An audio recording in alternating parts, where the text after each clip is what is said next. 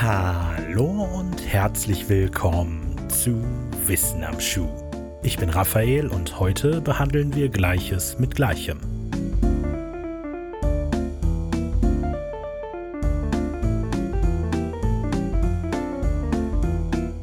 Zitat Während der weise und gütige Schöpfer jene namenlosen, von der Gesundheit abweichenden Zustände des menschlichen Körpers zuließ, die wir Krankheiten nennen, musste er uns zugleich einen deutlichen Weg zeigen, so viel Kenntnis von der Krankheit zu erlangen, als zur Anpassung der sie zu besiegen fähigen Heilmittel zureicht.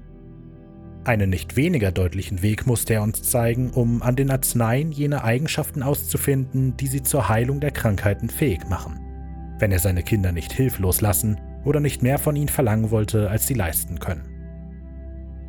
Damit beginnt Samuel Hahnemann seine 1805er Abhandlung zur Heilkunde der Erfahrung. Hahnemann postulierte also, dass Gott Krankheiten zwar in die Welt ließ, den Menschen aber eindeutige Möglichkeiten an die Hand gab, nicht nur die Krankheit selbst, sondern auch die passenden Heilmittel zu finden. Bevor wir weiter darauf eingehen, müssen wir einen Blick auf die Zeit werfen. Hahnemann war ein renommierter Arzt in einer Zeit, in der sich die Medizin in einem heftigen Umbruch befand. Die Frage, was Krankheiten überhaupt sind, dominierte den Diskurs. Man wusste noch nichts von Bakterien oder Viren, und selbst die Erkenntnis, dass der menschliche Körper aus einzelnen Zellen aufgebaut ist, war noch unbekannt. Man kannte zwar einige Heil- oder zumindest Behandlungsmittel für unterschiedliche Krankheiten, wusste aber nicht, wie oder warum sie funktionierten. In dieser Zeit wurde Samuel Hahnemann auf China-Rinde als Heilmittel für Malaria aufmerksam. Soweit man weiß, hatte Hahnemann zuvor bereits einmal Malaria überstanden und war entsprechend interessiert an China-Rinde als Behandlungsmethode. Obwohl er nicht mehr an Malaria litt, nahm er über mehrere Tage zweimal pro Tag kleine Mengen China-Rinde zu sich, um die Reaktion seines Körpers zu beobachten. Anstatt sich irgendwie besser zu fühlen, schlug Hahnemann die China-Rinde deutlich auf die Gesundheit. Er berichtete von Kältegefühlen in den Fingern und Zehen, Taubheitsgefühlen in den Gliedmaßen Herzrasen, Angstgefühle und, und, und. Irgendwann wurde ihm ein scheinbarer Zusammenhang gewahr. Malaria äußerte sich in den gleichen Symptomen. Eine sonderbare Feststellung. Medikament und Krankheit rufen unabhängig voneinander scheinbar die gleichen Symptome hervor. Und doch scheint das Medikament, angewendet bei der entsprechenden Krankheit, diese zu annullieren. Darauf aufbauend sollte Hahnemann eine seiner zentralen und bis in die Neuzeit reichenden Hypothesen aufstellen, das Simile-Prinzip, welches er, ganz der Intellektuelle, auf Latein mit dem Satz Similia similibus curantur beschrieb. Heute kennt man seine Hypothese wahrscheinlich eher als das Ähnlichkeitsprinzip, nach dem Gleiches Gleiches heilt. Hahnemanns grundlegende Idee war, dass der Körper nicht gleichzeitig zwei sehr ähnliche Krankheitsreize empfinden kann und der eine deshalb den anderen auslöscht. Ein Schluss, der zunächst einmal naheliegend scheint, wenn man seine Beobachtungen über Malaria und Chinarinde betrachtet. Heute ist allerdings sehr genau bekannt, was Malaria ist und wie und warum es krank macht. Auch wissen wir, warum ausgerechnet die Chinarinde oder besser das in ihr enthaltene Chinin Malaria behandeln kann, indem es ein wichtiges Enzym des parasitären Erregers hemmt. Samuel Hahnemann konnte dies natürlich unmöglich wissen, weshalb er seine Vermutungen auf die Basis einer hypothetischen Lebenskraft stellte. Eine immaterielle, nicht messbare Energie, die den ganzen menschlichen Körper umfasst und letztlich für dessen Funktionalität verantwortlich ist. Krankheiten sind dieser Auffassung nach vor allem Störungen der Lebenskraft, die aufgehoben werden müssen. Er beobachtete, dass viele Heilmittel, wie etwa die China-Rinde, nicht auf eine mit den bloßen Augen erkennbare Art und Weise wirkten. Eine weit verbreitete Idee der damaligen Medizin war es, dass Krankheiten quasi sichtbar aus dem Körper entfernt oder zumindest erkennbar zerstört werden müssen. Hahnemann bezeichnete solche Arzneimittel als chemisch wirkend. Alle anderen Heilmittel konnten dieser Auffassung nach also nicht chemisch zur Besserung führen, sondern, wie er es nannte, dynamisch oder geistig. Ob er die Idee der mythischen Lebenskraft aufgrund dieser Beobachtung formte oder ob die Beobachtung im Kontext der Lebenskraft interpretiert wurde, ist schwer nachzuvollziehen. Auf jeden Fall lässt sich festhalten, dass Hahnemann der Auffassung war, dass Arzneimittel, deren Wirkmechanismus nicht mit dem bloßen Auge nachvollziehbar sind, auch gar nicht chemisch, biologisch oder physikalisch wirken können. Ihnen muss eine Art heilender Geist innewohnen.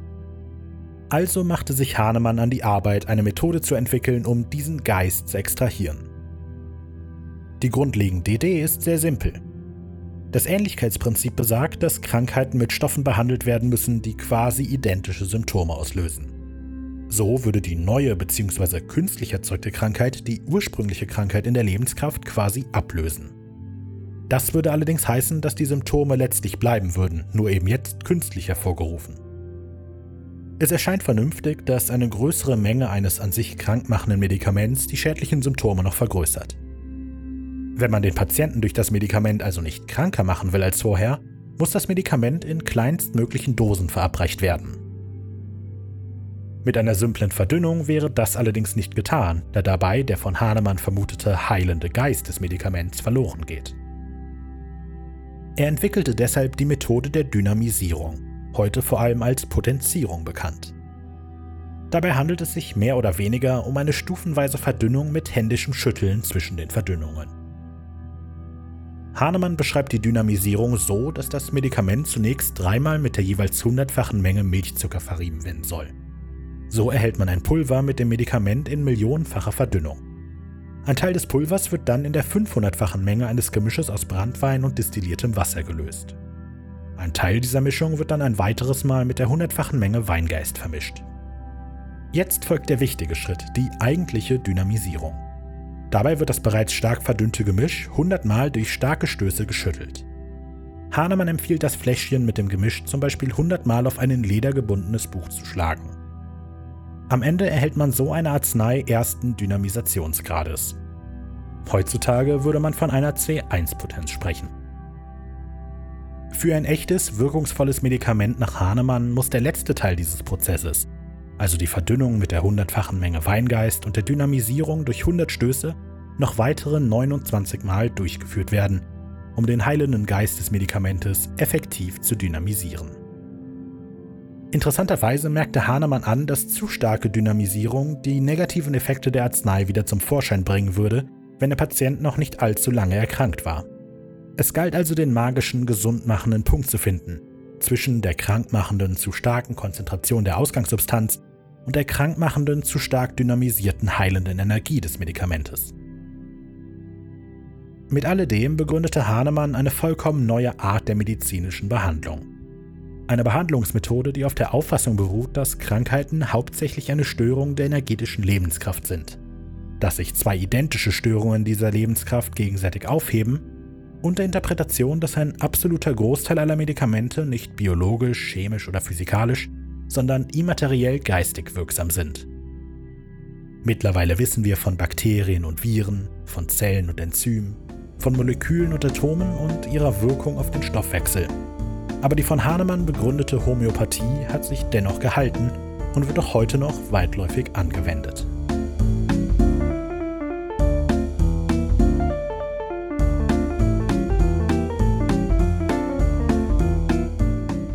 Vielen Dank fürs Hören dieser Folge Wissen am Schuh. Geschrieben, gesprochen und produziert von Raphael Markreiter. Musik von Simon Markreiter. Links und Quellen zu dieser Episode findet ihr wie immer in der Beschreibung. Feedback, Kritik oder ein einfaches Hallo gerne an unsere Social Media Kanäle bei Facebook, Instagram und Twitter, überall at wenig originell, per E-Mail an kontakt at wenig-originell.de oder kommt auf unseren Discord-Server. Link in der Beschreibung. Wenig originell produziert außerdem noch den Hörspiel-Podcast Creature Feature, den Videospiel-News-Podcast Bugfix, den Supernatural-Serienbesprechungspodcast The Family Business und den englischsprachigen Musiktheorie-Podcast Sonic Rodent.